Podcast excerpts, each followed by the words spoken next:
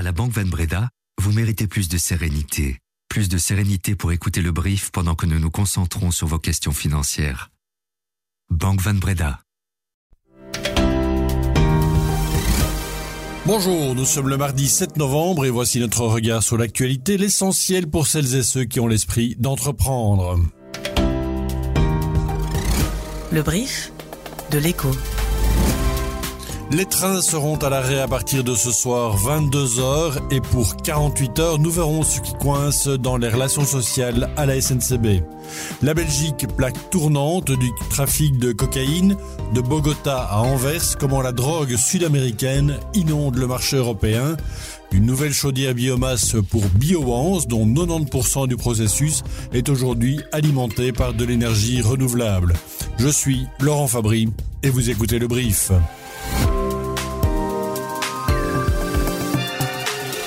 Le brief, cette info, dès 7 heures. Attention, à partir de ce soir, 22 heures, c'est parti pour 48 heures de grève sur les chemins de fer belges. Nouveau plan de productivité, accumulation de jours de repos, les points de discorde sont nombreux et sans surprise, évidemment, syndicats et direction du rail se rejettent la responsabilité de l'échec des négociations. Une chose est certaine, ce nouveau conflit social va mettre les chemins de fer à l'arrêt pendant quatre jours, en novembre et en décembre. Alors, qu'est-ce qui coince Alors, les explications de Benjamin Evrart, journaliste spécialiste des transports? Alors la première chose qui coince, c'est d'abord le temps de préparation des accompagnateurs de train que la SNCB entend réduire. En fait, on veut réduire le temps de préparation des accompagnateurs de 20 à 10 minutes. Mais en fait, il y a d'autres sujets derrière aussi qui sont aussi sensibles. Il y a un autre sujet très SNCB, c'est la question de la présence en gare. La SNCB veut transformer une série de guichetiers en agents polyvalents dans les gares et ces agents polyvalents vont devoir faire autre chose que juste vendre des tickets. Donc ça, c'est un sujet très sensible parce que on a déjà fermé 44 guichets en 2021. Chez Infrabel, il y a beaucoup de jours de récupération des agents sur les chantiers et ils n'arrivent pas à les prendre ces jours et donc ça pose vraiment beaucoup de problèmes, surtout que beaucoup de chantiers se font la nuit et les jours fériés. Ce que reprochent les syndicats, c'est surtout de mesures qui sont imposées en fait par la hiérarchie et qu'on leur présente ensuite. Euh, la hiérarchie évidemment s'en défend et dit ben non, on a eu beaucoup de réunions avec les syndicats ce sont quelques exemples qui montrent que nous sommes dans une impasse actuellement. Ces quatre jours sont un échec pour tout le monde et euh, ça va être un échec pour les voyageurs aussi. Et donc il s'agit maintenant de renouer le dialogue. Je pense que tout le monde en est conscient. La scission de Solvay ne sera pas défavorable à Ilham Kadri, bien au contraire. La future CEO de Science pourrait en effet se voir récompensée d'une prime exceptionnelle de 12 millions d'euros pour l'aboutissement de la scission du groupe chimique. Une prime aussi élevée qu'exceptionnelle dans notre pays, et c'est le conseil d'administration qui souhaite la récompenser pour son travail. Par contre, la décision finale appartiendra aux actionnaires qui devront par la même occasion approuver l'opération le 8 décembre prochain. Il faut dire que année après année, Kadri fait partie des plus gros salaires du Bel 20. La dame occupe actuellement la quatrième place du classement des CEO les mieux rémunérés. Michel Doukeris d'Abeinbef arrive en première position avec 7,24 millions.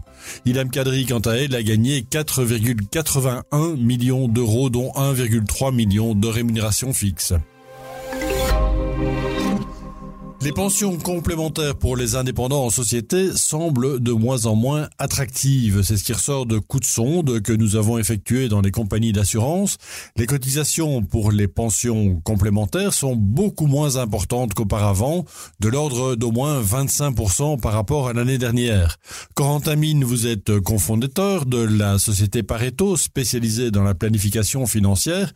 Comment peut-on expliquer cette baisse assez significative? Et comment fonctionne cette règle fiscale dite des 80%. On part du principe que chaque indépendant aura le montant de pension légale forfaitaire d'un indépendant.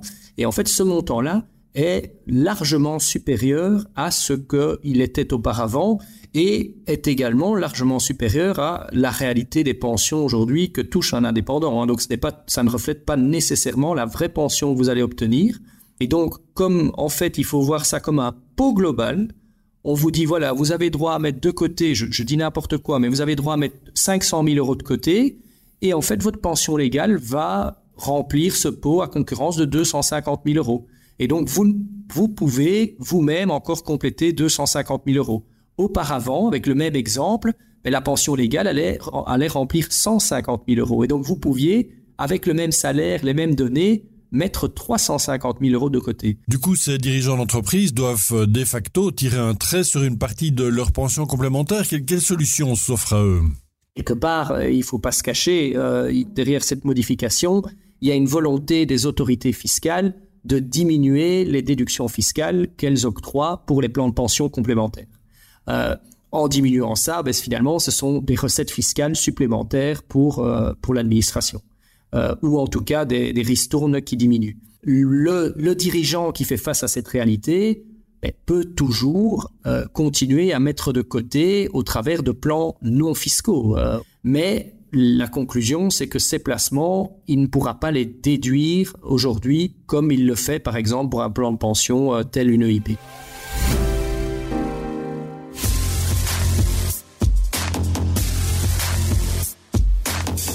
Cette affaire est digne d'un scénario d'une série hollywoodienne et la réalité dépasse complètement la fiction.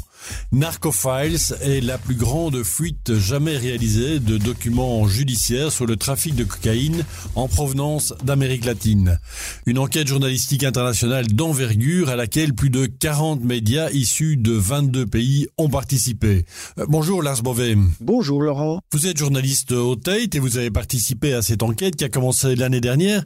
Euh, Qu'avez-vous découvert exactement? Ça a commencé en fait avec plus de 7 millions de mails qui ont fuité chez le ministère public en Colombie. Euh, nous, on a fait une enquête sur tous ces dossiers et on voit en fait que la Belgique apparaît de nombreuses fois dans cette fuite. Ça démontre que, oui, les tonnes de cocaïne qui sont découvertes déjà à Anvers ne sont qu'une petite part de la vérité du total parce que les grands cartels de drogue qui sont en Colombie, ils visent vraiment et ils utilisent vraiment la Belgique pour faire le trafic de drogue vers l'Europe. Et comment fonctionnent ces cartels? On voit en fait qu'ils sont tellement bien organisés qu'ils euh, utilisent même des, des sous-marins pour emmener leur euh, cocaïne vers les bateaux. Ils utilisent aussi euh, différentes techniques, même pour mettre la cocaïne dans des produits comme des vêtements. Ensuite, quand ils viennent ici, de les laver en fait et d'extraire de, euh, la cocaïne de ces produits. Mais ce qui me perturbe vraiment, c'est aussi de voir que les grands cartels en Colombie, qu'il y a beaucoup de corruption en fait, qu'ils euh, ont euh, des policiers qui travaillent pour eux, mais même des magistrats à Bogota qui apparemment travaillent pour des grandes organisations comme la Cordillera, sur lesquelles on a des dossiers et qu'on voit qu'ils utilisent vraiment la Belgique comme pays pour emmener leur drogue vers l'Europe. Alors si vous voulez en savoir plus sur cette enquête, eh bien lisez l'entièreté de l'article qui lui est consacré sur l'écho.be. Alors Trump a beau se retrouver mêlé à plusieurs affaires judiciaires, cela ne semble pas perturber beaucoup euh, l'image de sa campagne. Euh, hier, il témoignait à New York au procès qui menace son empire immobilier dans l'affaire des actifs surévalués de ce dernier. L'ancien président des États-Unis risque la perte du contrôle d'une partie de son groupe, une lourde amende et puis se voir empêché aussi de gérer des sociétés à New York.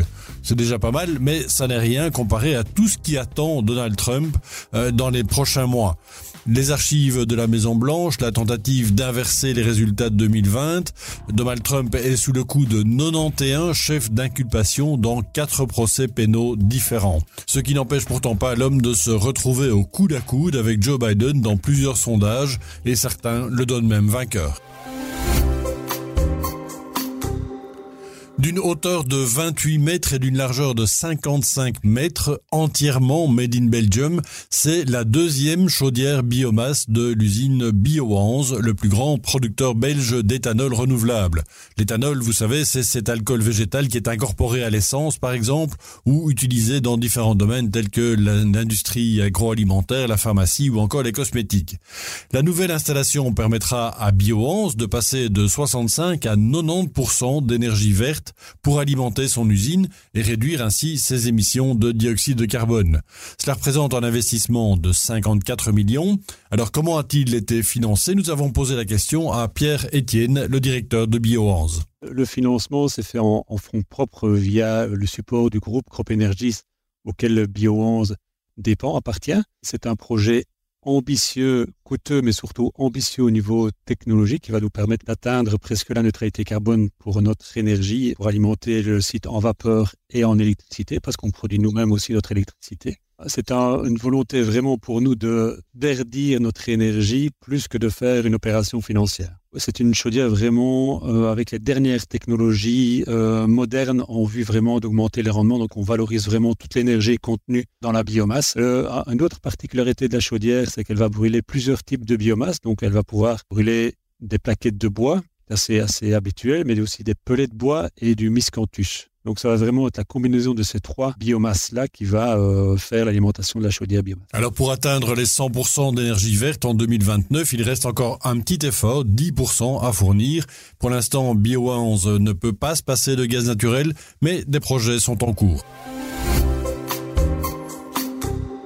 Berkshire Hathaway, c'est la plus grande holding au monde. Elle appartient à l'homme d'affaires américain Warren Buffett. C'est aussi elle qui détient plus de cash que n'importe quelle autre société cotée. Un montant de 157,2 milliards de dollars en liquidité et en titres à très court terme. Pour rappel, Berkshire Hathaway figure parmi les premiers actionnaires d'Apple, de Bank of America, d'American Express, de Coca et d'autres encore. Entre juillet et septembre, la holding a vendu pour plus de 5 milliards de dollars d'actions. La question se pose alors que faire de ce trésor rentable qui pourrait être mis à l'ouvrage? Une acquisition? Mystère en tout cas, une chose est certaine, Warren Buffett, du haut de ses 93 printemps, reste l'un des influenceurs financiers les plus prospères. Hier soir, New York terminait en légère hausse et puis ce matin, Tokyo recule sur des prises de bénéfices après les gains de la semaine dernière. À suivre aujourd'hui sur l'éco.be les résultats d'Engie. Une petite info encore, c'était attendu, mais la société de bureaux partagés WeWork a déposé le bilan aux États-Unis et au Canada cette nuit. N'hésitez pas à parler du brief autour de vous, vous êtes notre meilleur ambassadeur. Sunshim Courrier a préparé cet épisode. À demain, même heure, même endroit.